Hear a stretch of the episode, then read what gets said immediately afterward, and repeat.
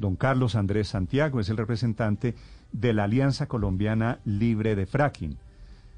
¿Qué ha hecho y qué ha dado esta batalla desde el departamento de Santander? Señor Santiago, buenos días. Bueno, buenos días. Un saludo a usted, Néstor, y a toda la mesa de trabajo de Blue Radio y, por supuesto, a toda la audiencia. Señor Santiago. A esta hora en todos los rincones. ¿Qué van a hacer con esta decisión que es contraria a sus propuestas, a sus argumentos, que le da la razón a Ecopetrol porque dice por tratarse de un proyecto de fracking, no por un, de un proyecto experimental, de un proyecto piloto, no se necesitaba consulta previa? ¿Qué hacen ustedes ahora?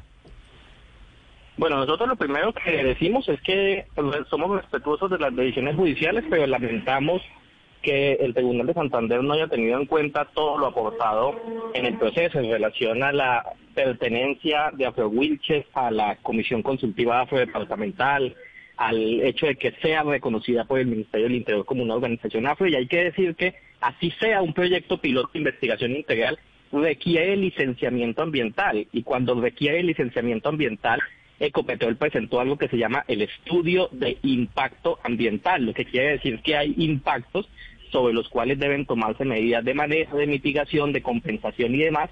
Y en ese sentido no viene el caso el argumento un poco entendido por el Tribunal Administrativo de Santander, razón por la cual pues nosotros eh, la primera decisión estamos esperando, no hemos sido notificados hasta el momento, no nos ha llegado la tutela, se conoció fue por una filtración a los medios eh, pero tan pronto nos llegue la tutela solicitaremos la siguiente instancia, porque la tutela no ha terminado, la tutela tiene la siguiente instancia, que es la revisión por parte de la Honorable Corte Constitucional, a quien le pediremos que ampare los derechos de la Corporación Afrocolombiana de Puerto Wilson. Sí, la Corte, la Corte podría seleccionar la tutela, no es una instancia diferente. Pero quiero preguntarle, esta sí es la última instancia, esta del Tribunal de Santander, y lo que dice señor Santiago es que ustedes no tenían razón decir, usted me puede decir que sí, que sí, que sí, pero el tribunal dice que ustedes no tenían razón. ¿Qué hacen de aquí en adelante? Bueno, en el sentido de, la razón, pues una juez había dado la razón y otro juez no da la razón. Entonces hay argumentos jurídicos para creer que ambas posturas pueden, pueden ser tomadas en caso de que la Corte seleccione la tutela, por supuesto. ¿Qué vamos a hacer? Vamos a continuar con todas las acciones de incidencia. Por ejemplo, en los próximos días está por debatirse el proyecto de ley de previsión de fracking en la Comisión Quinta de Senado, que creemos se va a hundir. Sin embargo, ya con las nuevas bancadas del Congreso, donde hay unas mayorías diferentes, nos hemos reunido y les estamos proponiendo que a partir del 20 de julio volvamos a radicar el proyecto de ley de previsión de fracking y creemos que con estas nuevas mayorías y en este Congreso van a cambiar. También hemos hecho incidencia con los candidatos a la, presidencia y aquí aprovechamos para hacer un llamado al señor Rodolfo Hernández y al señor Gustavo Petro. En el debate electoral han habido dos posturas, una postura en contra del fracking que la ha mantenido Gustavo Petro, Sergio Fajardo, Ingrid Betancourt, una postura a favor del fracking que la ha mantenido Rodolfo Hernández, Fico Gutiérrez, eh, John Milton Rodríguez y el otro candidato. En ese sentido, el señor Rodolfo Hernández recientemente, hace dos días, sacó unos trinos diciendo que ahora sí estaba en contra del fracking. Nosotros lo que esperamos es que esa intención que han manifestado los dos candidatos se materialice y que el 7 de agosto una de las primeras decisiones de gobierno sea suspender por vía ejecutiva con todas las facultades para hacerlo el desarrollo de los proyectos piloto de fracking en Colombia. Sí, lo de lo de Rodolfo Hernández, él escribió textualmente, le cito entre comillas, tras evaluar la información disponible, mi posición es en contra, en mayúsculas, en contra del fracking. ¿Eso no le parece claro? No, no nos parece claro porque en un debate que hubo en el debate, en, en, al menos siete escenarios eh, diferentes entre entrevistas del tiempo, entrevistas para portafolio, entrevistas para la silla vacía, debates presidenciales, el señor Rodolfo Hernández ya había dicho claramente, sí estoy de acuerdo con los pilotos de fracking, había dicho hay que experimentar, hay que hacer uno o dos pilotos en Colombia, y en ese sentido, y ha dicho, por supuesto, que, que de acuerdo a eso, él estaría interesado en hacer fracking en Colombia. Que ahora haya sacado una lista de 20 cosas, eh, contradiciéndose en muchas de ellas, y una de ellas, lo del fracking, pues es diferente. Pero el señor Rodolfo ha sido supremamente claro, desde hace más de tres meses ha manifestado una postura consistente y sólida en debates, entrevistas y análisis que, que, en los que él ha estado espacios de opinión, en los que siempre ha dicho lo mismo, y es que está a favor de los pilotos y a favor del fracking en Colombia. Esperamos que estos términos no sean como los videos del presidente Duque, porque el presidente Duque inició igual. Duque inició diciendo, si estoy de acuerdo al fracking, vamos a hacer fracking. Luego, cuando se le vino la opinión pública en contra, salió a decir, no, no, no, en Colombia no hay fracking y miren lo que terminó haciendo. Entonces lo que esperamos es que las dos campañas sean sólidas y consistentes en lo que han propuesto en relación a que no haya fracking en el país. Señor Santiago, sobre lo que dice la sentencia del tribunal frente al trabajo con las comunidades, frente a la no necesidad, de, entre otras cosas, de, de hacer las mesas de trabajo que se han venido adelantando, ¿cuál es la posición de ustedes que han estado siempre pidiendo justamente que, que esto se haga, que tienen las comunidades que estar enteradas antes y tener elementos para avanzar eventualmente hacia, hacia un piloto, en este caso, de, de la fracturación del fracturamiento hidráulico? Bueno, el derecho a la consulta previa es un derecho reconocido por Colombia en el convenio 169 de la OIT. No es un elemento nuevo ni que nos estemos inventando, reconocido también en la normatividad colombiana. Eh, y es un derecho que tienen las comunidades afrocolombianas e indígenas en cualquier lugar del país a que en el caso en el que se vaya a desarrollar un proyecto en los territorios en los cuales ellos están, deben ser consultados de manera previa, libre e informada. Eso es un precedente jurisprudencial. Se han realizado una cantidad de consultas previas por proyectos mucho más pequeños que estos, por la instalación de una antena de celular, por ejemplo. Se han hecho procesos de consulta previa.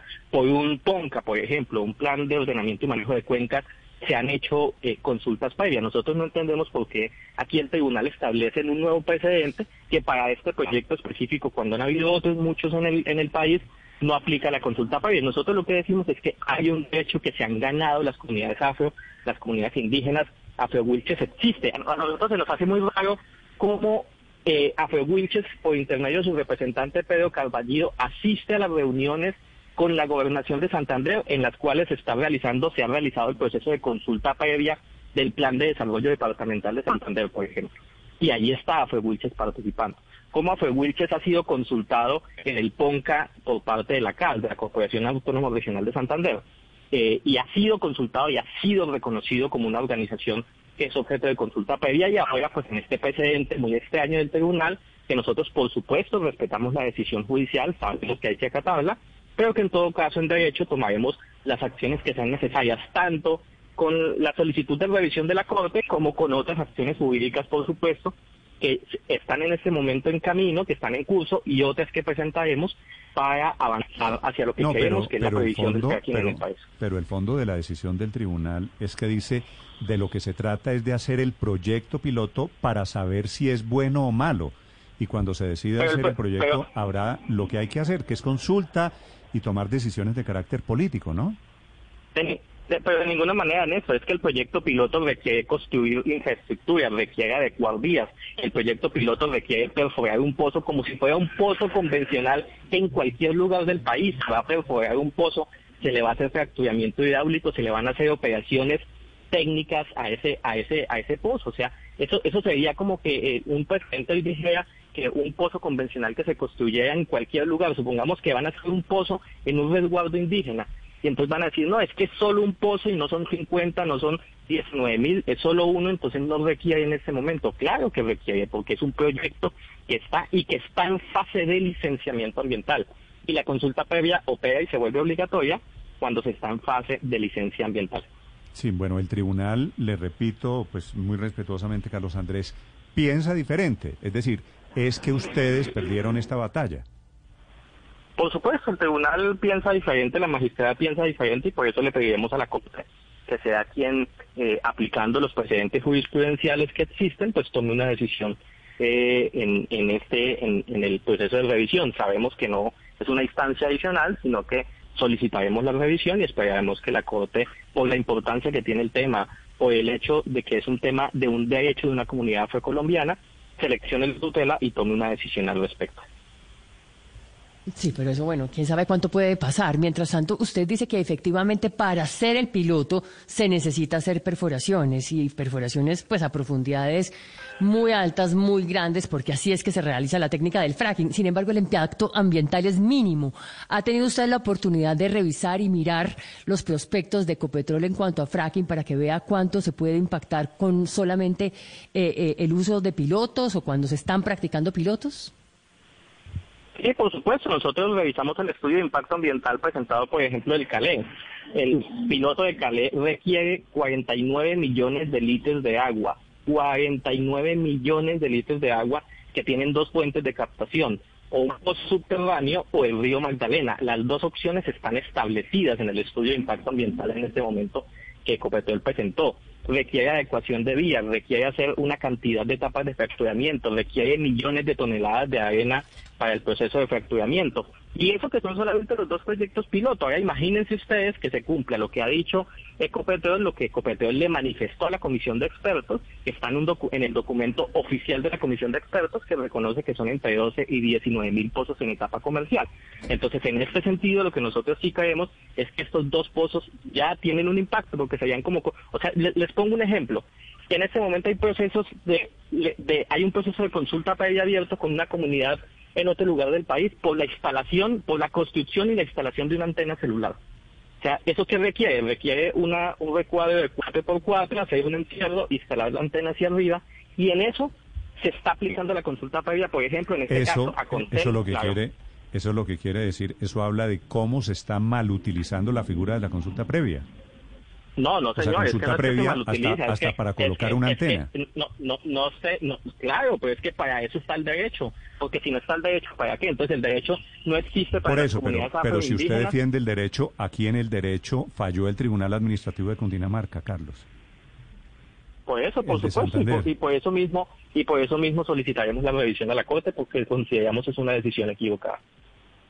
Carlos Andrés Santiago es de la Alianza Libre de Fracking, que es uno de los integrantes de Afro Wilches, Corporación Podio en el colectivo José Alvear y la Alianza Colombiana Libre de Fracking, que dan esta batalla. El tribunal desde Santander, el Tribunal Administrativo, toma la decisión de permitir el fracking para este proyecto experimental, para este piloto, por considerar que todavía no hay suficiente evaluación de los riesgos.